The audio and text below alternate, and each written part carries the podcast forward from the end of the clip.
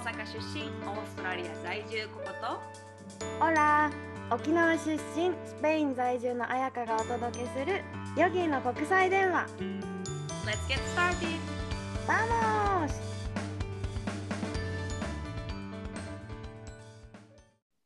エピソード56回目です。さて、今回は、えっと、質問回答的な感じでね、質問が届いてるので、それを答えていきたいんですが、これ、すごく長くなりそうな予感です。いや長くなります なりますね。なんかすごいもう熱が入っちゃって。うん本当質問はちょっとじゃあ後で紹介しようかなんかねそうね。一人からもらったっていうより何名かからいただいただいた質問なんだよねなんか言い方は違うけど、あ内容言ってること似てるなって思ったからそれをちょっとざっくりまとめて2つの質問に2つ、まあ、分けたので後でちょっとこれは紹介するとしてオーストラリア、雨大丈夫？それよ。いやー、そうなのよ。こんこんこの、えっと、今収録してるのが2月の後半、3月1日か、今日は。今日1日、うん。そうそうそう、なんですけど、もうね、1週間ぐらいずっと雨が止まず、大雨が続き、このクイーンズランドと、あと北部のニューサウスウェールズあたりも今ちょっとやばいっぽくって、もう洪水被害が本当すごくって、水が屋根まで届いたっていう家とか、嘘でしょ？え、でも完全に沈んじゃったってこと？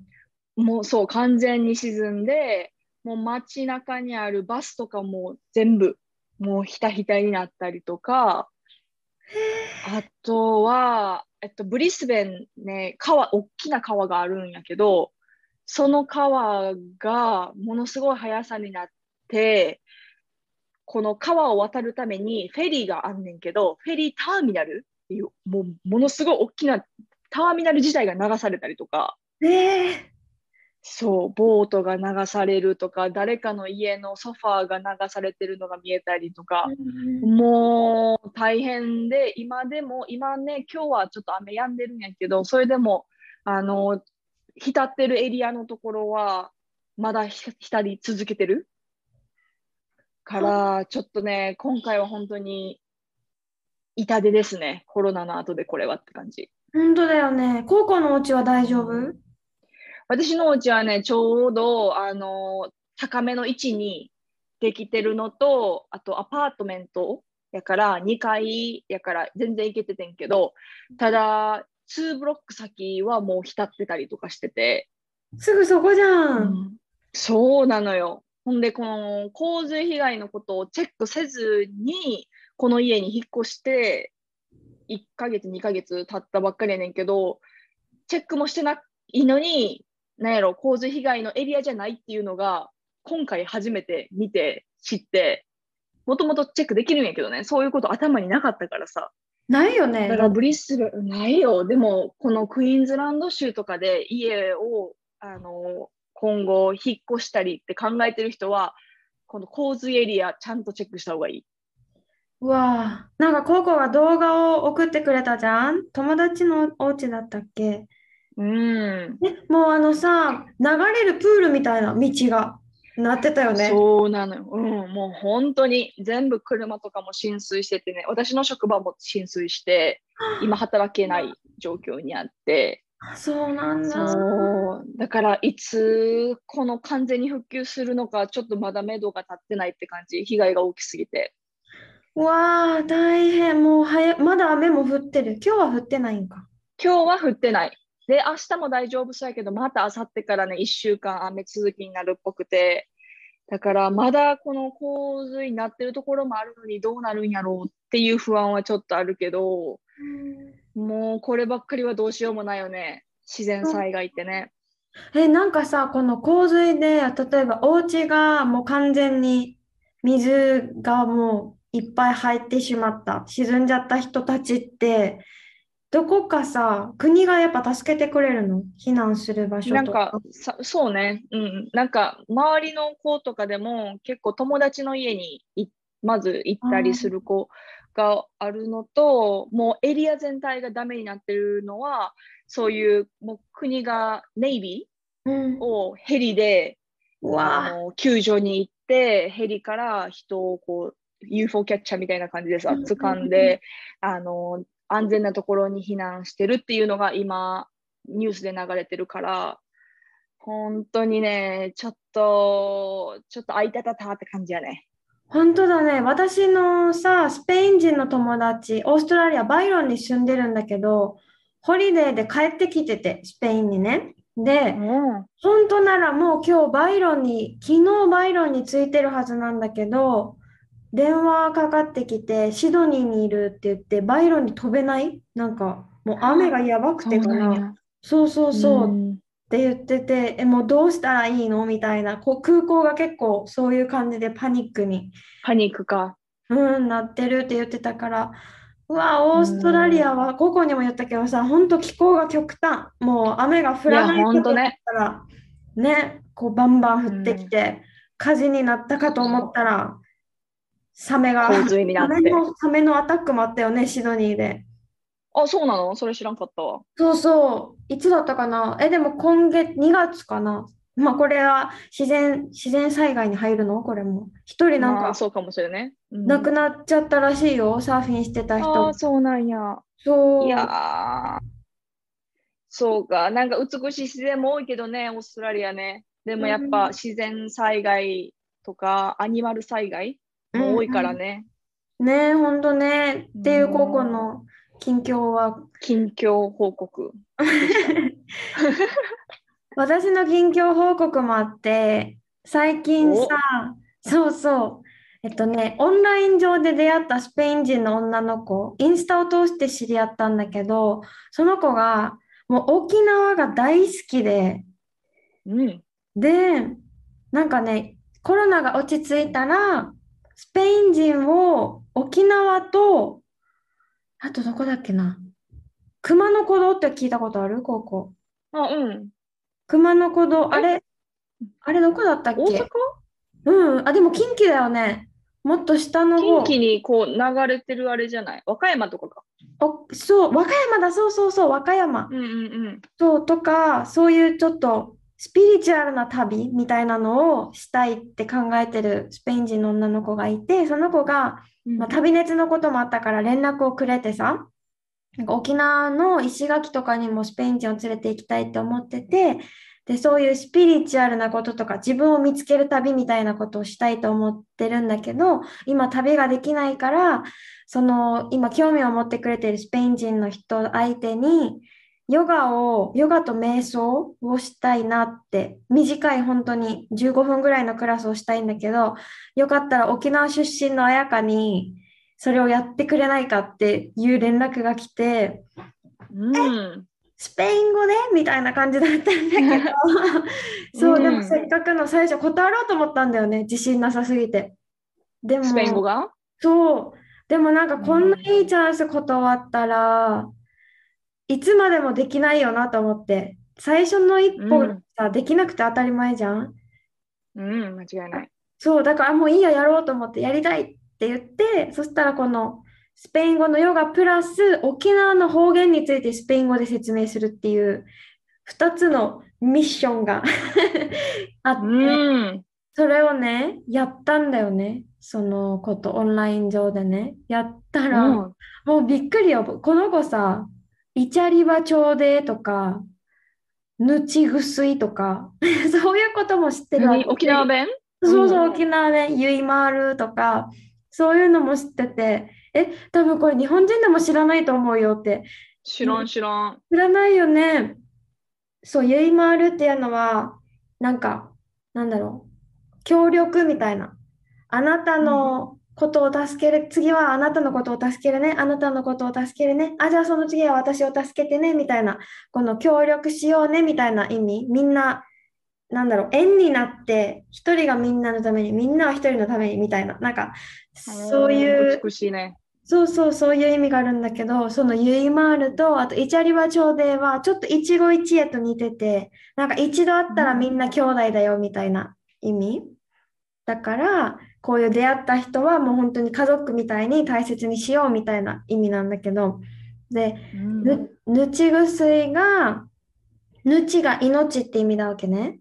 で、薬が薬で、なんか、直訳すると命薬っておかしくなっちゃうんだけど、要はなんか、食べ物とか、いい食べ物とか、いい音楽とか、いい人とか、そういう自分のエナジーを高めてくれるようなものは、なんか薬よりも効果があるみたいな、そんな感じ。そうそうそう。うんうんで、最初は特に食べ物のことよく言われるんだけど、それこそ自然のエネルギーを持ってる海の幸とか山の幸とか、そういうものを食べると自分にもエネルギーが溢れるよみたいな。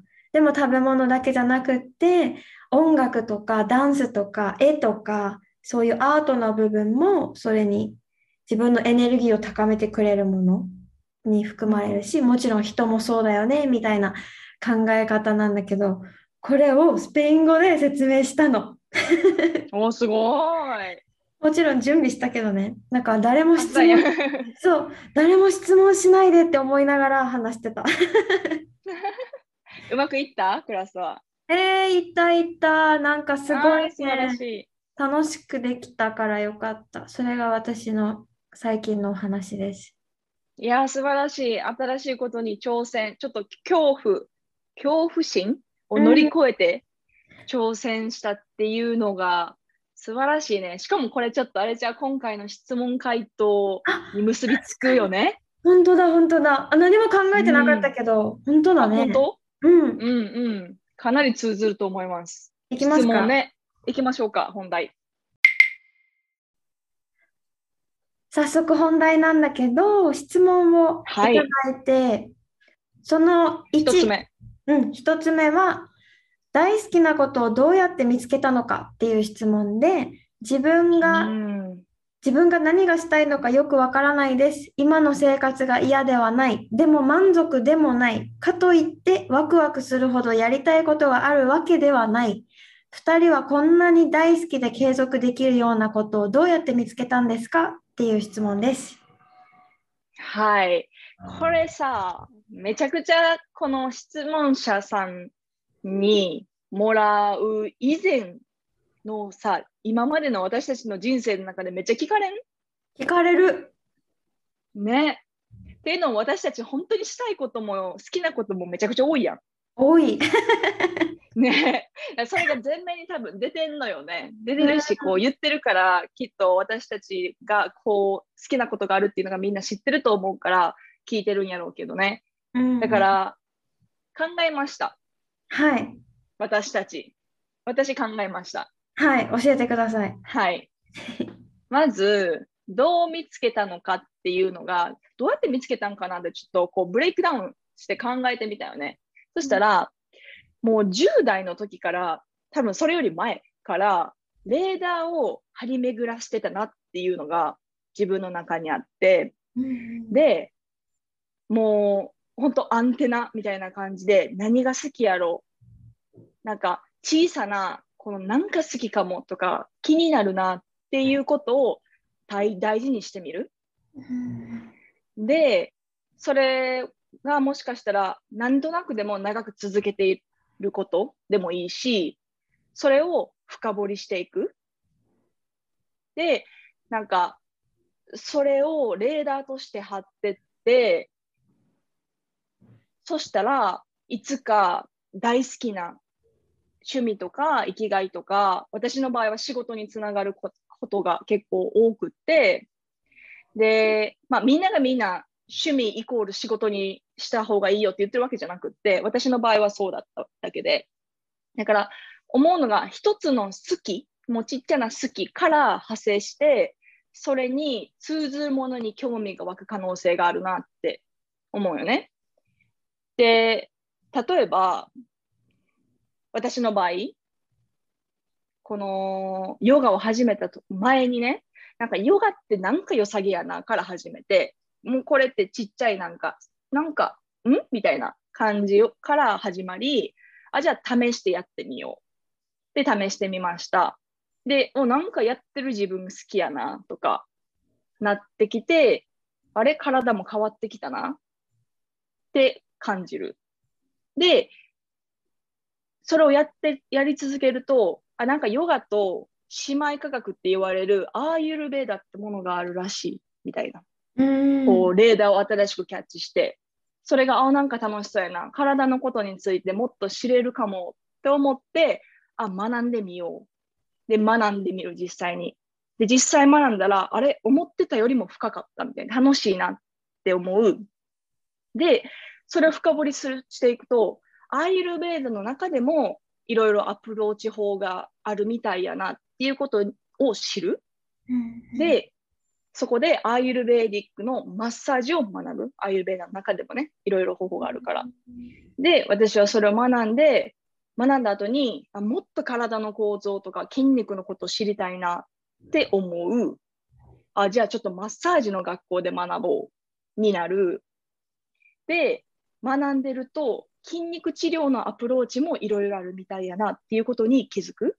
すごいなんかもう Google のさ検索なんていうの？なんか、ね、もうタブがいっぱいこう上にそうあるみたいな感じで。そうつながってるそうそうなんよ。で、なんかそのアプローチもいろいろあるみたいやなって気づいて、まあ、それがマッサージやったり、ストレッチ、トレーニングでの筋肉強化とか、針カッピングとか、温度治療とかいっぱいあるけど、その中で自分は、あれちょっと針を学びたいなって思って、今ここにいる。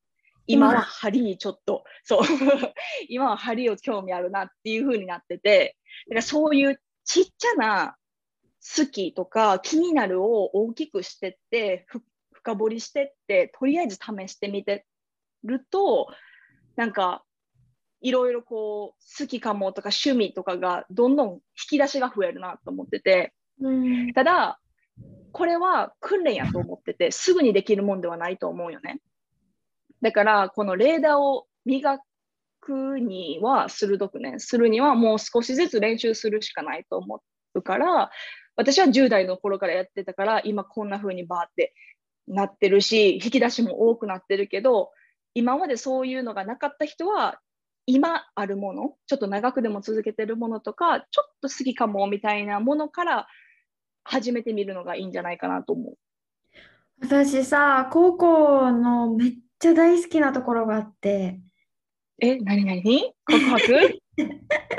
何よ気になる。うん、このさ好きだなとか気になるなって思うこと多分誰にでもこれはあるじゃんね。あこれなんか気になるなって。まあね、でもそれを高校はさ逃さないし何て言うのかなガツガツって言ったらちょっと言葉があれだけどでもガツガツ行く。恐怖が少ない。恐怖よりワクワクが勝ってるのが目に見えてわかるからめっちゃさ高校がなんかインド行くわって言った時のうんうんうん。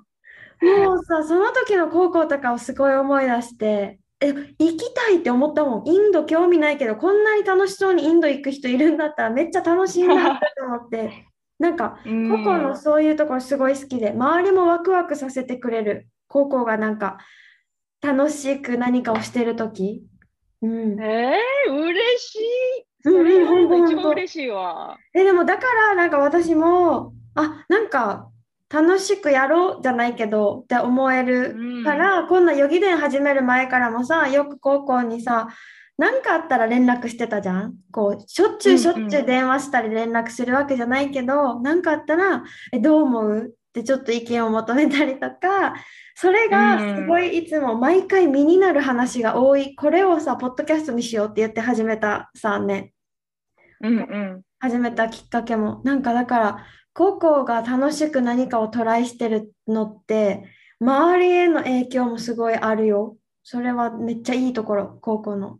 おお、ありがとうございます。うんうん、いや、本当嬉しい。けど、でもなんかあれね、やっぱ楽しんでや、恐怖心ももちろんあるよ、私ね。うん、それで結構、うってどうしようできないってなることもあるけど、そうなってる時の自分が好きじゃないよね。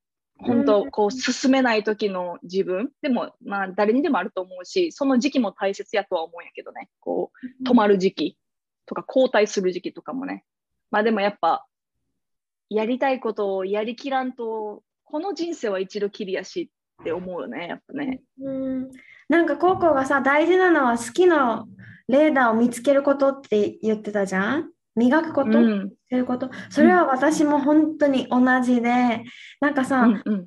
好きなことがあっても続かないんだよっていう人もいると思うんだけど、そのうち見つかるからもう大丈夫よって言いたいのと、うん。なんかいろいろトライしたらいいじゃんってすごく思ってさ、なんかね、何にもトライしてなくって好きなことがわからないって思ってるんだったら、なんか本当に何でもいいからしてみるといいよって思ってて、なんか私うん。さ、逆にね、嫌いなことをしたことがあって、嫌いっていうか、そう、しかも子供の時になんか、例えばなんだろうな、嫌いな人だったわけではないんだけど、なんかさ、学校にさ、子供の時にね、学校に全然喋らない子がいて、全然喋らないの。そういうなんか喋れないとかじゃなくて、あ、もしかしたらなんか緊張して喋れない子だったのかもしれないんだけど、全然喋ることはできる。病気で耳が聞こえないとかそういうことではなくて、聞こえるし、見えるし、話せるけど喋らない子がいて、私はめちゃくちゃおしゃべりな子で、なんか私の友達もみんなおしゃべりな子だから、そんなこといるのがすごい楽しかったんだけど、ある日急にさ、この子苦手だなって思ってたわけ。なんか喋らないから。ペアとかになったらちょっと苦嫌だなって思ってたんだけど、ある日、あ、この子と出かけたいって思ったんだよね。なんかうん。遊びに行きたいって思って、友達に一緒に帰ろうみたいな言われて、うん、今日はあの子とどこどこ雑貨屋さんに行こうと思うみたいなことを言ったら、え、なんでみたいな。そう、みんな、え、なんでつまらんでしょ？意味わからんけど、みたいな感じになったわけね。だけど、なんか本当にこの子といてつまらないのか、試してみたくなったわけ。うん。で、試したのわからんもんね。そうそうそう、どうなるかわかんないから出かけて、え、確かにつまらなかったんだよね、もう正直。うん。もうさ、ずーっと話しかけるんだけど、全然会話してくれなくって、なんか、あ、なんかもう一緒にいても、なんか全然、なんだろう、会話ができないから、なんつまんないなって思ってしまって、でもそれね、私っておしゃべりしてくれる人といるのが楽しいんだなって再確認したっていうかさ、そういう子うん好きだな、楽しいなって思ったわけ。これはさ、その子とさ、出かけなかったらある意味気づかなかったんだろうなって思って、だからなんかうん。嫌だなって思ってることもやってみたらいいかもって思った。いや、それはでもそうやと思う。本当好き、逆もしかりでさ、好きやと思ってたことが、実はやったら、あれ、なんかこれちゃうかったとか、むちゃくちゃあれへん。あるあるある、めっちゃある。ね。めっちゃあるやん。まあ、その時ってなんか、うーん、まあまあ、こんなもんかって思う時もあれば、それに対してめっちゃ、例えばお金ない時間を費やして始めたことやったら、ガクってくる時もあるけど、でも、やらん限り、本当わからんからね。そうなの、もうさ。なんか大好きなことどうやって見つけたんですかっていう質問だったけどさ、私さ、割と続かなかったこといろいろあって、なんか今ヨガ同じくと同じく。ヨガと瞑想はめっちゃ続いてるけど、例えば私もさ、高校みたいに一時アクセサリー作りにハマったことあって、ピアスとか、そう、いろいろ道具揃えて作ったりしてたんだけど、なんか気づけばもうしてないし、うんうんうん。なんか飽きたつもりはでもないんだよ。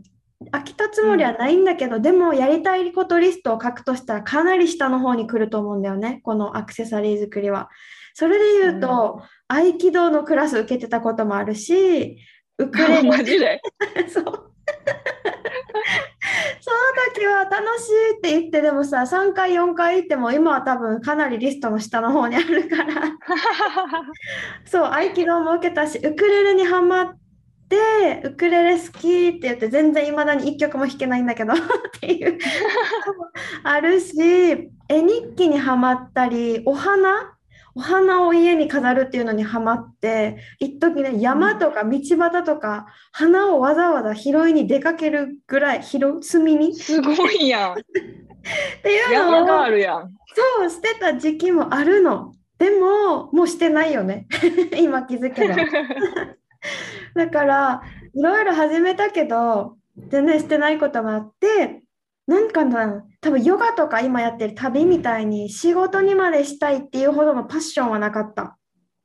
うんうんうん。でも、なんかさ、そのパッションとかもさ、いきなりポンって好きかもから、おう、パッションってなってたわけじゃなくない？ないないいろんな。こうさ、やったり、やらんかったりも経たり、ちょっとやめてみたり、なんか違う方向にちょっと行ってみたりとか、なんなんやろうっていう気持ちとかも、こう、迂回しての今じゃない？まさに、それよ。ね。ほんとそれ。うん。なんかヨガも今でこそさ、もう毎日の習慣になって、それこそ講座もしてってなってるけど、まず講座も最初からこんなに本格的に、なんていうの、自分の仕事にするなんて思ってなかったし、始めたきっかけなんて、スペインに来て、ビザないから働けない、え、毎日何するの？ってなった時に、え、ヨガのティーチングならできるじゃんで、まあ、過去の生徒さんから連絡があったっていうのもあるし、あ、オンラインでじゃあ始めてみようっていう、なんていうの？最初からもうこうやってこうやってこういうことをするんだって思ってたわけでは全然なくって、もう最初とか YouTube にすごいクオリティの無料動画なんてたくさんあるじゃん。もう勝てるわけないさ、そんなのに。素人、YouTube 素人の私が。だから、なんかヨガは好き。だから好きプラス私らしさってなんだろうって探したんだよね。うん、これそう、それでか思ったのが私はさっきも言ったけどおしゃべりするの大好き。人から結構多分エネルギーをもらうタイプ。高校からもエネルギーもらうし、そういうタイプだから話す、コミュニケーションをたくさん取れるようなクラスしたいなって思って、それってさ、YouTube で発信してるだけでは絶対できないことじゃん。そうね。だから、この生徒の悩みが何で何を感じてどうなりたいんだろうとか、たくさんコミュニケーション取れるクラスがしたくって、そういうものをじゃあやってみようみたいな。もううまくいくかなんてわからん、やってみないとわかんないから、やってみようで始めたら、そういうのをやっぱ求めてる人が来てくれて、自分が、私がヨガの考え方ですごい助けられたから、ああさなじゃなくてそっちの心とか考え方の話にフォーカスしたクラスにしようみたいな感じで本当にもう手探りで枝分かれしたなんだろう吊り橋の上を本当にトントントンって金槌で叩きながらえこっち？それともこっち？どう思う？こっち行くかみたいな感じで進んできた感じ。だから正直始めた時このヨガで言えばね講座を始めた時よりも今の方が自分のこの講座プロジェクトに愛着もあるし好きが増してるしもう最初から大好き大好き。もう好きすぎるから講座作るって言って作ったわけではなくってあ好きだわーがじわじわじわーって浸透してきた感じ、だから本当手何探りな感じよね、本当。そうそうそう本当にさっきココも言ったように何回もヨガストップしてるし瞑想もね同じように。もう生徒さんにも言ってるんだけど、ヨガを生徒として受けてた時は自分が先生になるなんて思いもしなかったからだからみんなが今やってる何かも本当にどう転ぶかわからないからやっぱりレーダーを磨くのは大事っていう話に戻ってくる。いや、本当やね。いや、レーダーか、じゃあ。うん、好きなことを見つけれない人は、自分が何がしたいのかわからない人は、まずレーダーを磨く練習をしましょうやね。そう磨く練習でなんならちょっと嫌いかもをトライしてみてもいいかも。うん。だからトライ、トライとレーダーやね。あとは手探りでいいんですよっていう。そう、本当に最初からうまくいく必要なんてないし、うまくいくわけない。うん、間違いない。じゃあね、ちょっと私さ、他の人がどうやって好きなことを見つけてるんだろうって気になったから調べてみたら、すごいね、ああ、うんなるほど、そうやって見つける方法もあるよねっていうのが出てきたから、個々に質問します、それを。あ質問なのね、それは。そう、質問。じゃあ一つ目、はい。今一番お金をかけていることは何ですか？えー、学費？学費 そうだよね。学費と自分のビジネスかな。なんかそれはお金をかけても苦じゃないとか、お金を使ってでもやりたいことだから、それって好きじゃうんうんないとできないじゃん？多分そうね。私たちで言うときっとさ、ヨガもそうだし、海外生活もそうじゃない？最初に行くときってうん大きいお金払って行くから、それもさ、やっぱ、なんだろう。お金をそこから得るんじゃなくて支払ってでもしたいって思うことはやっぱ好きにつながることっていうので、これが一つ目。みんなもちょっと考なるほえどね。そうそうそう。あやぴは？え、私は、私はヨガだったかな？ヨガとかヨ、ガね。ううん、やっぱお金、クラス行きたいなって思ってお金払うし、あとは本、本読むのやっぱ好きだから、ほ買ってでもやああ、思うかな？うんうん。うんうんうん。なるほど。じゃあ2つ目。時間を忘れるぐらい没頭することは何？ジュエリー作りかな。ほら、やっぱ好きにつながるじゃん、これ。そうね。これは間違いないなって作っ、本当やってて思うね。自分こんなに好きやったんやって。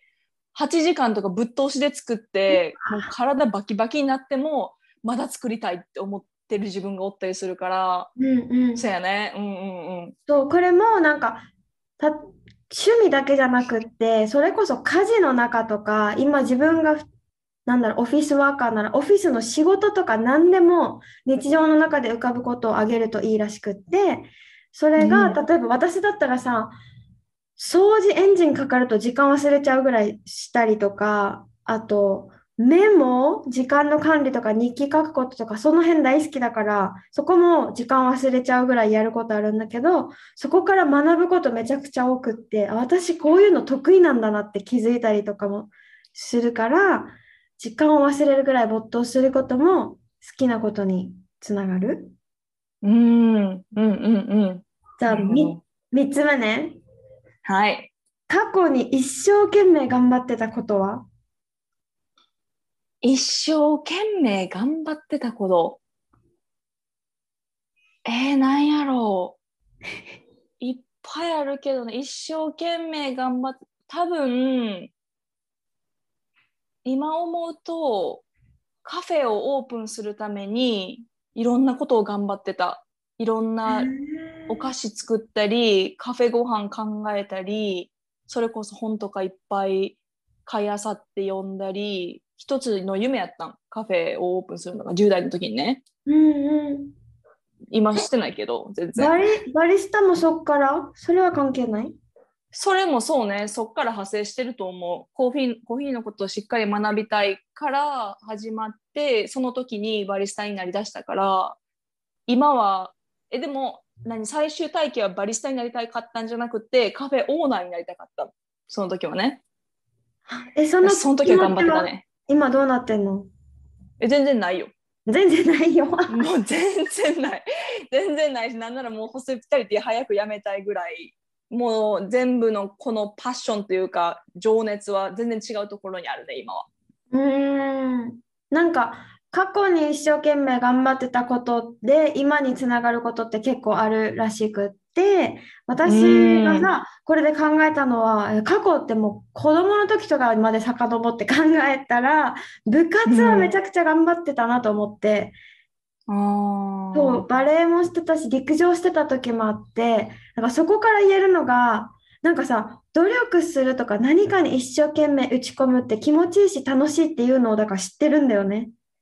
なるほどね。そうそう。だから、なんか今もさ、あ、なんかちょっと辛いなっていうことがあっても、部活の練習とか思い出す時あって、辛いほど達成感大きいんだよなって思ってる自分が内側にいるから、なんだろう、今につながってるっていうか、なるほどね。あ、それで言うと私音楽やわ。音楽ずーっとやり続けてたから、ピアノとか、うんあとバンドでやったりとかして、でもやっぱ楽しいだけじゃないよね、そういう練習っていうのはね。そうだよね。うんだからき、うん、わかるな。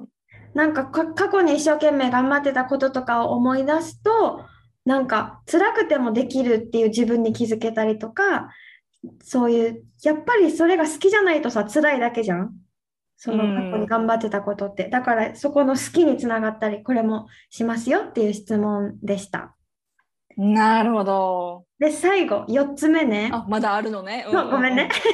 4つ目が、憧れのあの人、尊敬できるあの人の大好きなことは何ですか？ずっと続けれるところ？うん。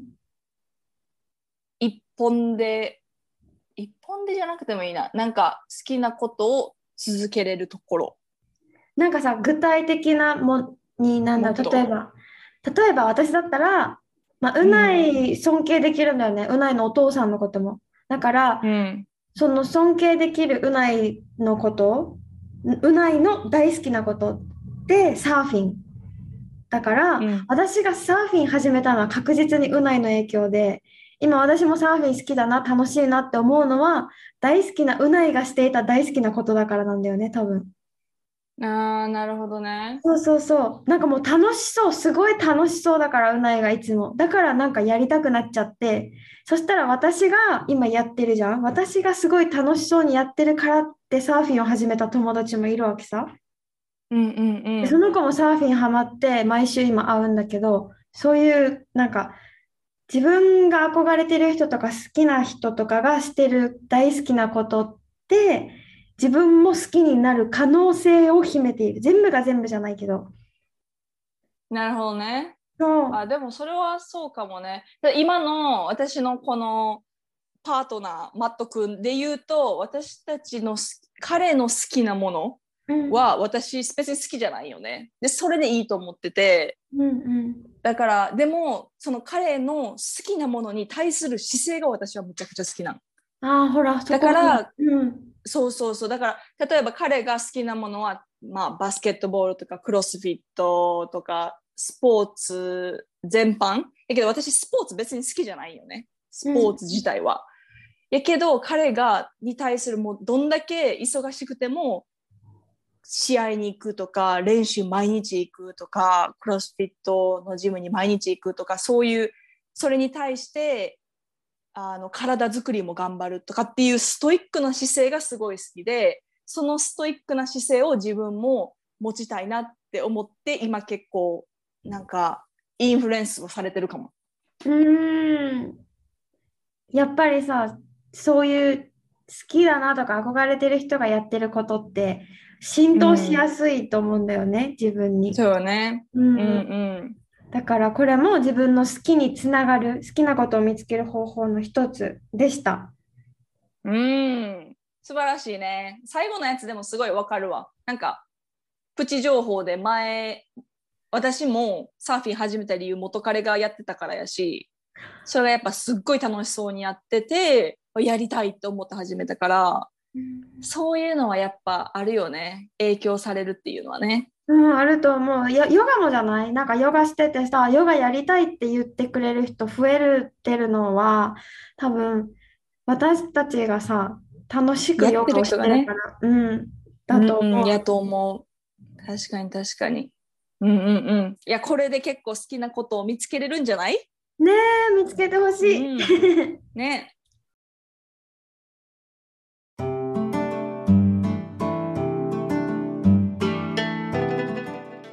いや、しょっぱなからちょっと熱が入りまくって、私たちの体動き回るし、うなずきまくるで、もう話足りへんねんけど。本当になんかもうみんなにさ見てほしいどれだけ私たちが動いて手も使ってココとかうなずき方も外国人だったからね もう動きすぎて熱いもんね。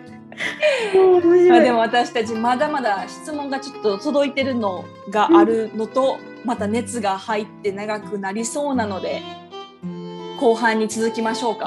はいはい、では後半を楽しみにしていてください。質問、リクエスト、感想は私たちのメールアドレスまたは個別インスタグラムによろしくお願いします。待ってます Alright, thank you for listening. Have a wonderful day. 明日ルエゴまたね